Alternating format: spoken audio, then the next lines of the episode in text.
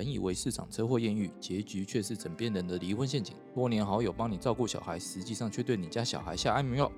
挖掘社会新闻的内幕，让你用不同角度来看新闻议题。欢迎收听《失联记录》。好，欢迎大家继续收听《失联记录》。那我们今天开头还是先讲一下，自杀不能解决问题，勇敢求救并非弱者，生命一定可以找到出路。透过守门一二三步骤，一问二应三转介，你我都可以成为自杀防治守门人。安心专线一九二五，张老师专线一九八零，生命线专线一九九五。好，那我们接着上一集的结尾。嗯，李长律师他自己也有提到，虽然我们无法选择自己怎么出生，但至少我们可以选择好好跟世界说再见。这听完真的让我至少让我本人呐深有感触了。啊，大家对于说面对自己死亡这件事，有想好要做什么安排？对啊，就我这样讲好了啦，就是说你对于，因为我们都有可能会遇到任何的一些意外事故，或者是遇到天灾嘛。哦，最近也是那种呃剧烈天气一直在变化嘛。哦，可能就忽冷忽热啊，或者说热的时候热的要命啊。然后最近又有一个东加火山爆发嘛。对啊，种田种到一半，然后就被火山爆灰，就是窒息哎。你有看到新闻吗？对啊，那其实还蛮可怕的。就我们人类毕竟是渺小的啦。那如果面对像这种意外事故，我们可能要先做好一些准备。对啊，我觉得以律师的立场来看的话，其实。无外就是说，你假如说有医疗部分，就针对自己身体的健康有没有什么预预做安排的方式？那假如说是针对未来的身后事，比如说通常来讲都是财产的规划，这个部分其实是是我们应该说，假如说我们的讨论方向应该是可以分成这两块，就是说第一个来讲，针对我觉得就从大家最最熟悉的部分，就是针对于财产这一块，哦，就遗嘱的部分嘛。对对对对对。那遗嘱这部分来讲的话，其实在我们法律上来讲，就是它有呃。遗嘱它有好几种方式嘛，不管是呃自自书遗嘱，还有什么代笔遗嘱，还有公证遗嘱，还有密封跟口授。对对对对对。那只是说讲到这个，我觉得一般当事人其实他们有一些很大误解。要不然大家去看 YouTube 也常常会看到说有一些 YouTube 他们就自己呃自己录自己的影片出来，然后说这个叫遗嘱这样子，那其实是一个很天大的误会啦。哦。因为法律其实是要求这个遗嘱是严格的要事行为，或者我们这样简单理解就是。他要求你要有一个仪式感，而且很重要。如果你没有这个仪式的话，那他会认为说你这个遗嘱是一个无效的遗嘱。那当然，呃，遗嘱的话，就律师职业生涯里面，可能都会觉得说，那这个用来规划财产的。哦，有没有看过一些比较特别的遗嘱？就是说里面还会写到，哦，我要安排我的身后事，要放哪一张照片？有啊，有有有有。最最近当事人不是都会说他要花葬、树葬或者是要太空葬？对我最近太空葬要怎么做啊？人家够有钱。我最近就处理一个代笔遗嘱，当事人就顺便连他的呃骨灰想要葬在哪里都写在里面。那甚至是说他还特别交代说，他病危的时候希望大家不要在他的耳朵旁边讲话。什么意思？当然，他写这一段其实不会被他的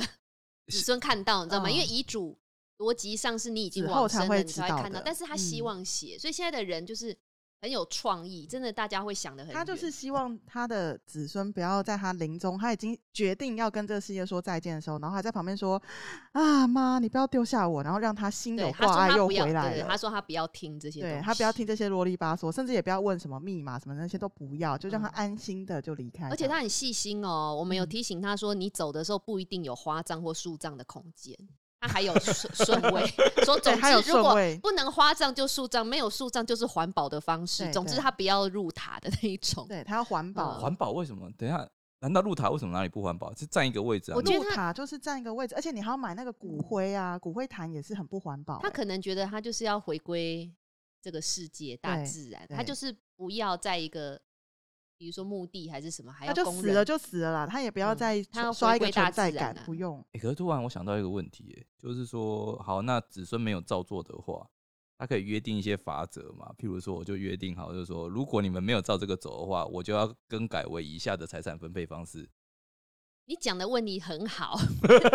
就是我没有试过，没有花照或树葬，其实剥夺他继承权。我觉得 这也太严重了，不行啊！这是对父母的重大侮辱。为什么没有按照我的意思去？我觉得如果没有按照他的意思就更改分配方法，只要没有侵开特留份，应该是可以。耶，应该是可行。对但问题是谁去帮他执行这件事？所以这时候就是遗嘱执行人很重要啊。哦，也对不对对对，所以遗嘱执行人真的要慎选。是啊，你如果选一个比你早死的，你也没有用啊。也对了，你不能找那个年纪太大，要一定要找比自己年轻至少二三十而，且看起来就是身体还不错，有在做重训的。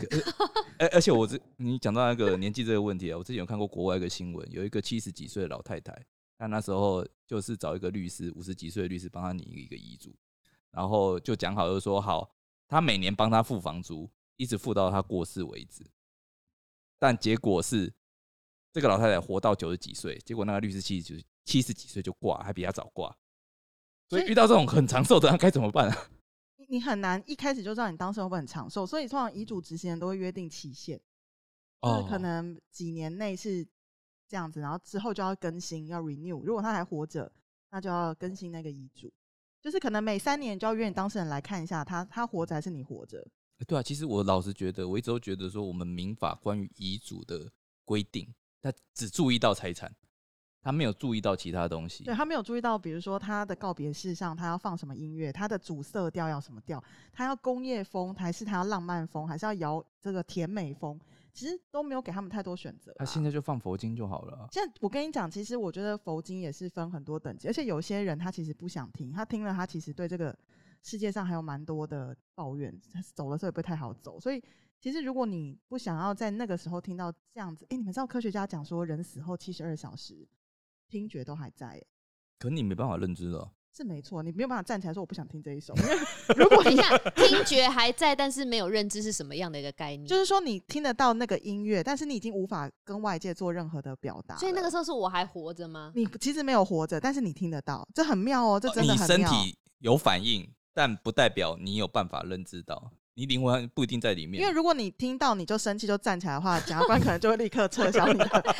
本来要来香艳的，对，就不用了，不用了，原来只是一时昏厥而已。对，只是我会觉得很有趣的是，你看每现在大家的告别式的办法就只分宗教，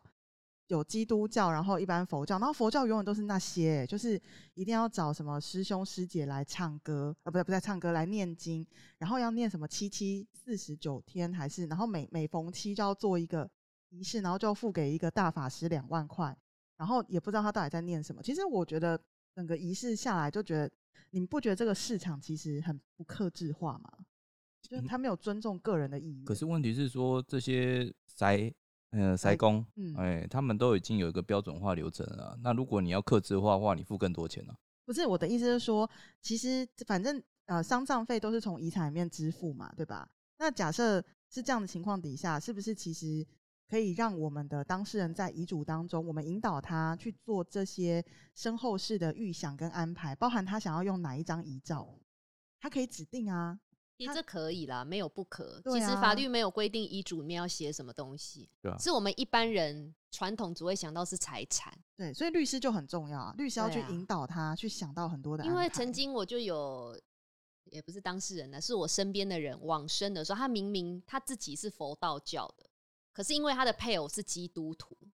就硬要办成基督教的仪式、欸，那他后来也没有去做一些佛道教该有的瞻仰仪容的时候，他笑容啊还好吗？就没有瞻仰仪容这个步骤哎、啊。可是基可督是教有哎、显然会有吗？嗯，我不知道，可是那个时候哼没有，而且我们非常明确知道他生前就是不喜欢基督教，他绝对不会想要他的丧礼用基督教的。可是他当初就是既没有生前契约，也没有遗嘱，就他往生的时候，他配偶就是独就随便人家就做基督教的耶。后来是他其中一个儿子私底下偷偷去帮他做一些佛道教该有的一些仪式，仪式啊。嗯，诶所以按照你们这样的说法，其实就说，虽然遗嘱大部分都是财产上的规划，但是其实就是你一些呃你想要怎想要做的一些行为都可以去做，而且其实也许不应该交给自己的亲人去做，对。而应该另外找一个遗客嘱观的第执行人，因为他对这样才会履忠实的去履行。嗯，去你的履行你的遗嘱，那可是那假如说我们这样推下去，虽然说我实物上案例很少看到，那假如说他不履行，就是假如说我觉得有遗嘱执行有一个好处是，它毕竟是一个对价关系，他假如不执行的话，其实他的这个呃他的继承人也许可以跟他主张说你有债务不履行或损害赔偿，可是假设说你是用自己的亲人来讲话，也许他他违反了就违反了，就违反啦，对啊对，这个变成说到底谁来监督这件事情？就可能就梦中啦，来骂你个两句，然后就没有下文啊，就说谁叫你给我放这种音乐，然后就没了。我刚刚都想问说，那个是不是儿子有收到妈妈来托梦这样子？然后说哦，我要办一个那个佛道教的，他不要给我办那个基督教这样。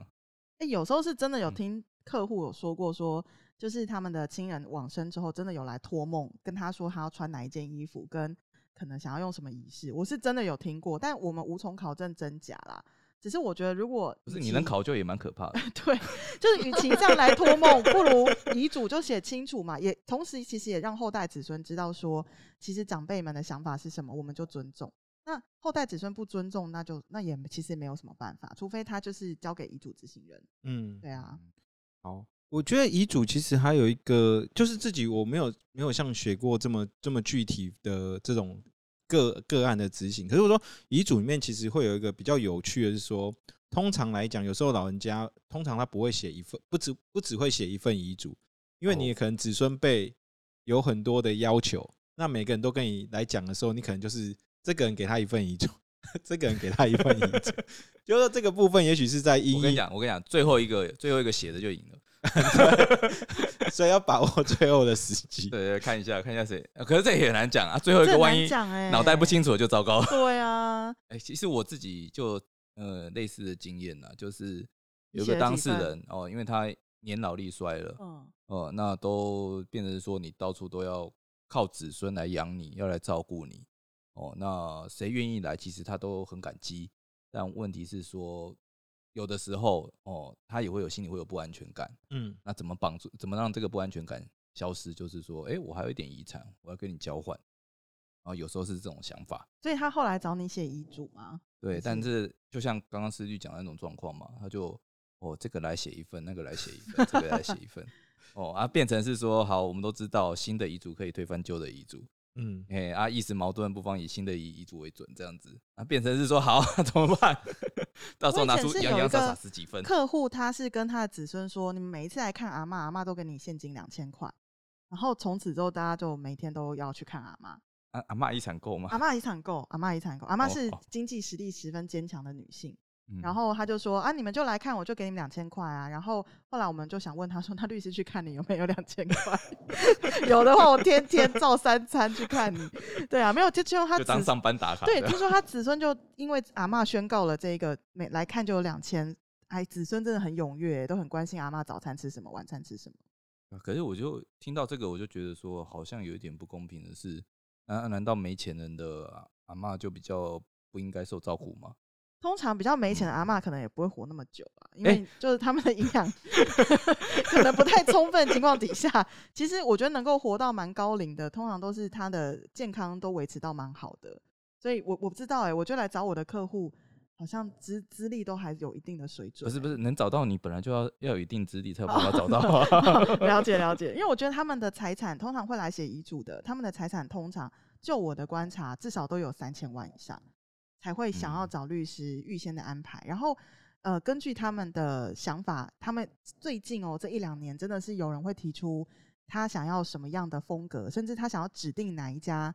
嗯，那个人本公就是什么身后对对，身后礼仪公司帮嗯他服务，然后他还会在遗嘱里面就是说明是哪位他的那个是哪个经理要处理他所有的事情，然后还有人会讲说他的骨灰坛价格不要高于多少，然后希望是什么色系。其实我觉得这几年来来找我写遗嘱的客户，其实蛮有，就是都真的蛮不一样，大家真的很很坦然的在面对死后这件事情。嗯，哎、不过这个我们是讲死后的事情呢、但如果说你遇到意外事故，哦，那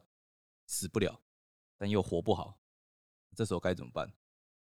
这时候就是像我们上一集讲的 安乐死的议题又要回来了。上一集大家真的是非常沉重的议题，可是嗯，确实啦，我觉得我自己的观念一直觉得说生命权是自己的，所以如果真的政府没有办法给予更好的协助的时候，其实应该要开放一个可能性，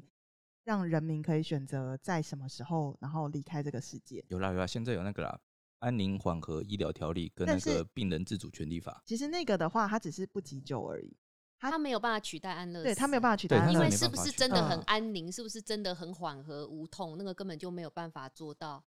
这个就很难讲了，因为就变成说你具体的状况你不知道，因为你还没发生嘛。那变成是说，好，那如果真的是像呃符合病人自主权利法的那些重大疾病哦，末期病人，比如说你可能其实要符合那个的话还蛮困难我。知道很难，对啊哎就是说要么你严重失智嘛，就是或者说就是几乎就是完全的植物人。他把它限缩的非常的小。对。可是我们现在要讨论是有一些是他其实生活的痛苦指数其实是蛮高的然后，又但是死不了的又死不了，然后他又不符合那些他只，能每天等死哎、他应该是每天求死又无法。对啊，对，因为他就是还是他心跳还是在跳，然后他意识还是这么清楚。就像我跟你讲，嗯上次我那个客户二十五岁嘛，他现在可能三十五岁，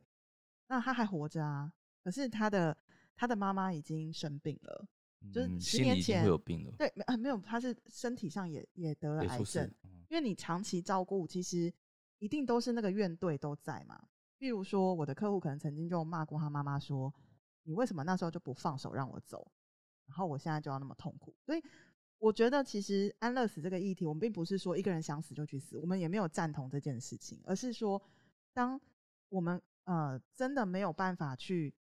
让自己的生命有更期待可能性，有更好的品质，以现在医疗方式也不可能更好。但是我们确实承受客观上承受了相较一般人可以承受的痛苦好几倍以上的时候，那政府有没有一个可能性？我我不是说那种放弃急救而已哦，我今天讲的是说我是不是在一个情况底下可以介入他这个死亡的因果关系里面哦，可能就是说给一个药就是给我一个，药，或者是给我一个空气，或是给我一个一个打针的方式，就让我很安详的在睡梦中就嗯离开。我其实其实像今天想讨论是这个，上诶次录音我觉嗯对不起，我插一下，我只是说，哎、像上次我记得这个呃，李长律师有分享一个新闻，他说好像是在瑞士还哪个有有一个仪器，是不是？哦有有一个有一个有一个有一台机器太空器，舱对，一个太空舱，好像就是自己可以决定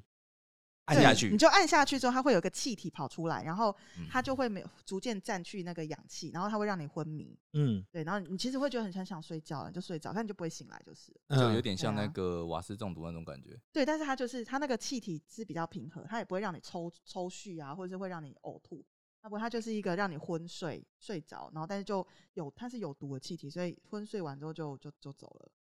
哦，所以它是一个也是安乐死的一个新的工具吗？还只是对，它叫做自杀舱。可是这个东西目前在瑞士，它其实也受到很严格的、很严格的挑战，因为其实瑞士的安乐死，当上上一集有分享过嘛，他们其实要经过很多严格的评估，医生的评估，然后家属还有就是你心理健康、智商的评估之后，最后是可能是别人给你一个药让你去服用。但是自杀舱自杀舱的发明是因为瑞士人不想麻烦别人，他们想要自己在家里，然后可以按下那个按键离开就离开了。所以这个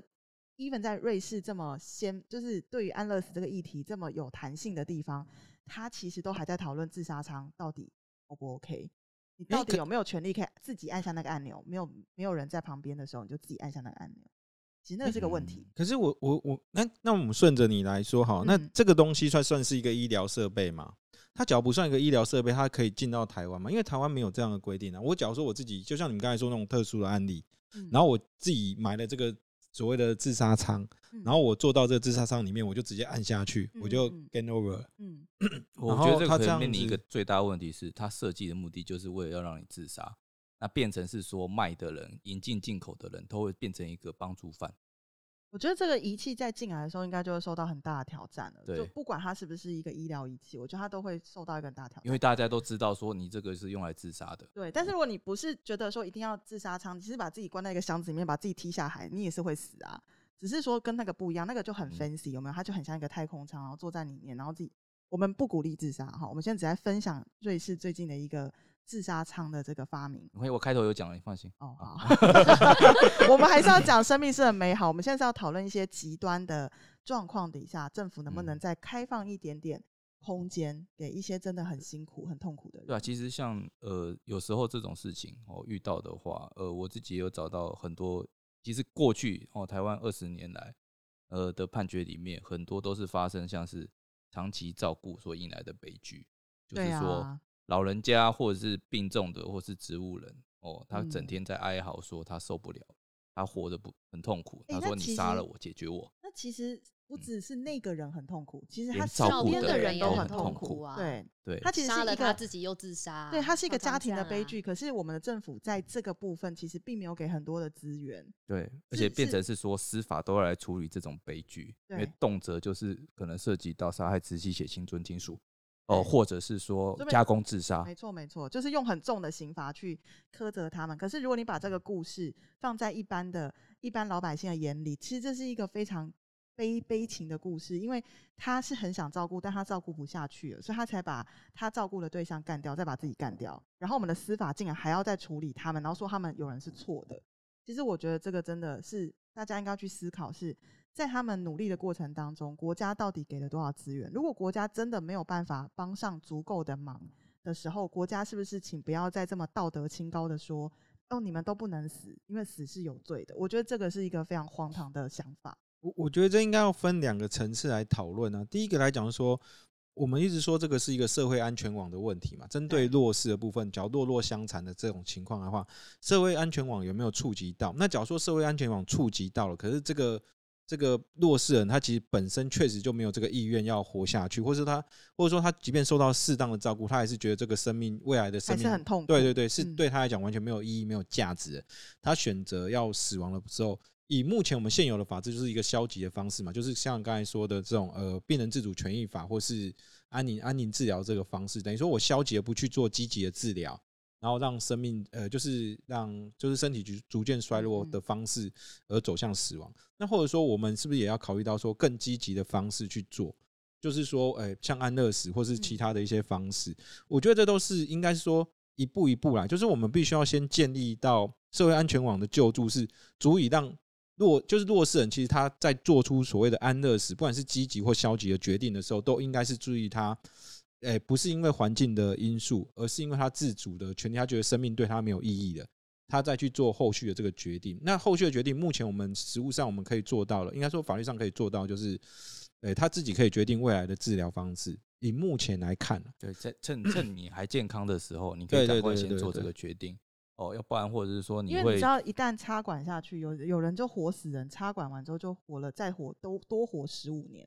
可是那十五年当中，他是真的完全是准植物人的状态。对你你当时不插管，其实就走了。对，因为我我是说，其实像病人自主权益法，也许大家比较少用到，可是就就我自己个人接触的经历，我倒是觉得说，呃，假设说自己真的对未来的这个医疗有一些想法的话，嗯就真的觉得他自己太痛苦，不想要去做的话，嗯我倒是觉得这个应该是可以让更多的听众们可以去了解，因为因为其实我常常看到很多事情，就是说，诶，比如说这个送到医院要急救了，然后我们知道救了，结果也许是他可能会变植物人，或是比如说像骨癌，他可能或，是他救治之后，他骨癌之后他还是。因为他比如说骨癌是听说是一对个非常疼痛的疾病，嗯。像我的亲人他亲人他就是有罹吃到患骨癌，吗？啡，他才会稍微对他当时其实在在治疗的过程中或者在生前的时候就已经嗯。有跟他的子女讲说，不要呃，急救不要急救。可是嗯。子女往往面临到传统的道德压力，说，诶可以救，为什么不救？对。对，那时候嗯。这时候亲人往往就没有办法去尊重。假如说他之前没有立一个所谓的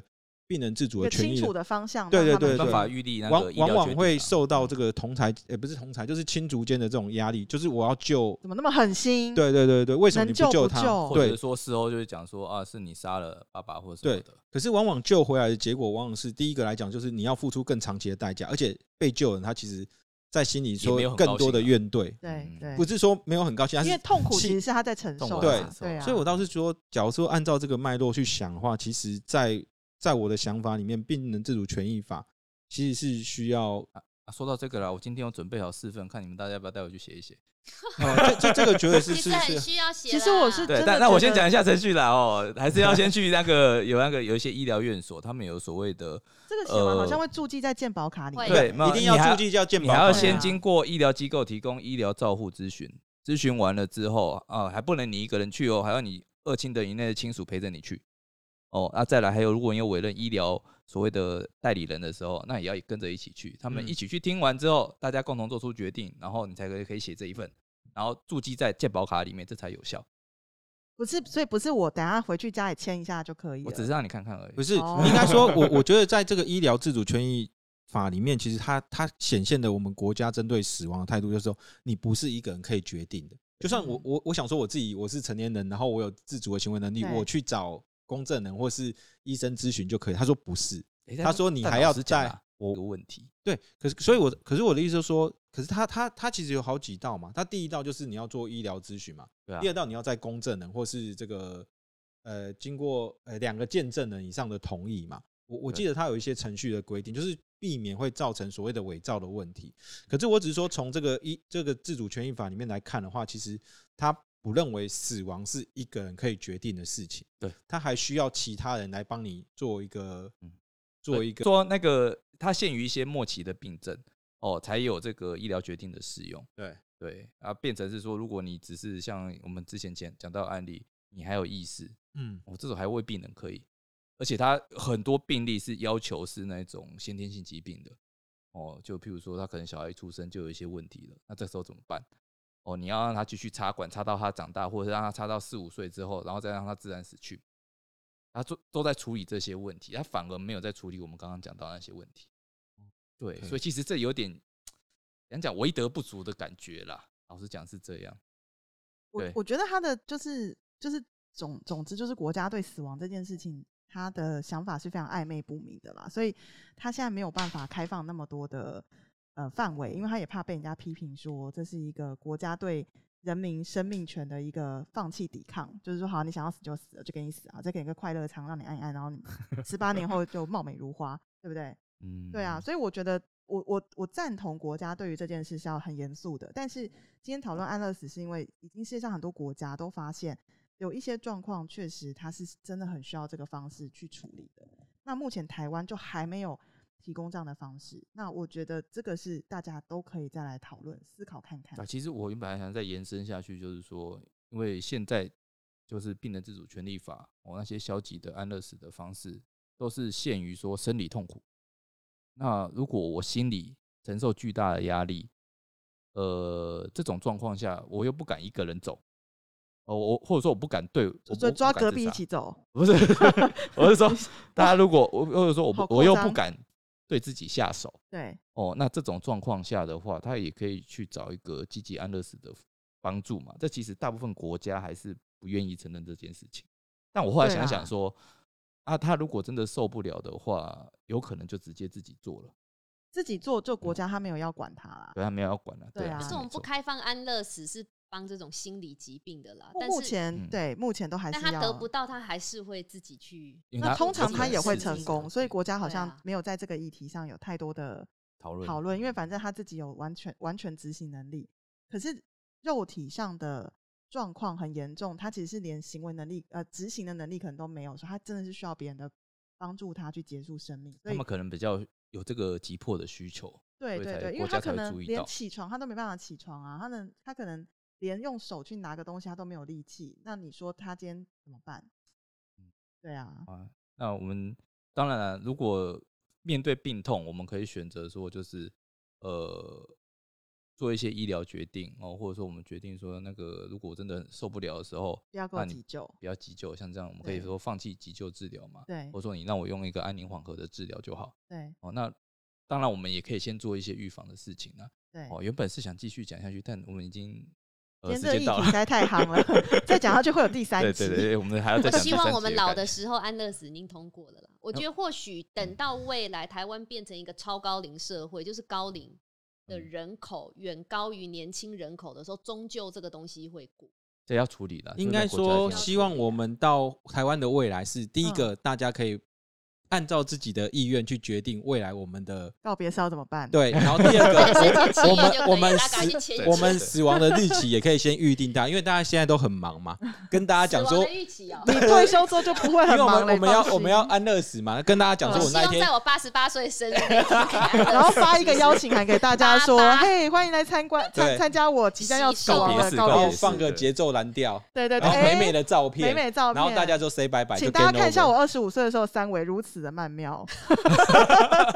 然后再送大家一副人形立牌。婚礼小当做卡就好了，婚礼小卡带走丧礼小卡就好了，好不好？这 个哎，这个商机搞不好不错，是一个很欢乐的告别这个啊世界的方式。谢谢大家，跟对啊大家说再见啊！对啊因为我精选一张我最美的照片给你们带回去留念。留如果那时候我们都还活着，我们就会带着啊。说你八十八岁的时候吗？我会带走。如果你到你八十八岁我还在的话，对，但是但是问题是我们三个可能是对不知道啊，对不对？你会先来我的八十八岁，到时候我也发给你。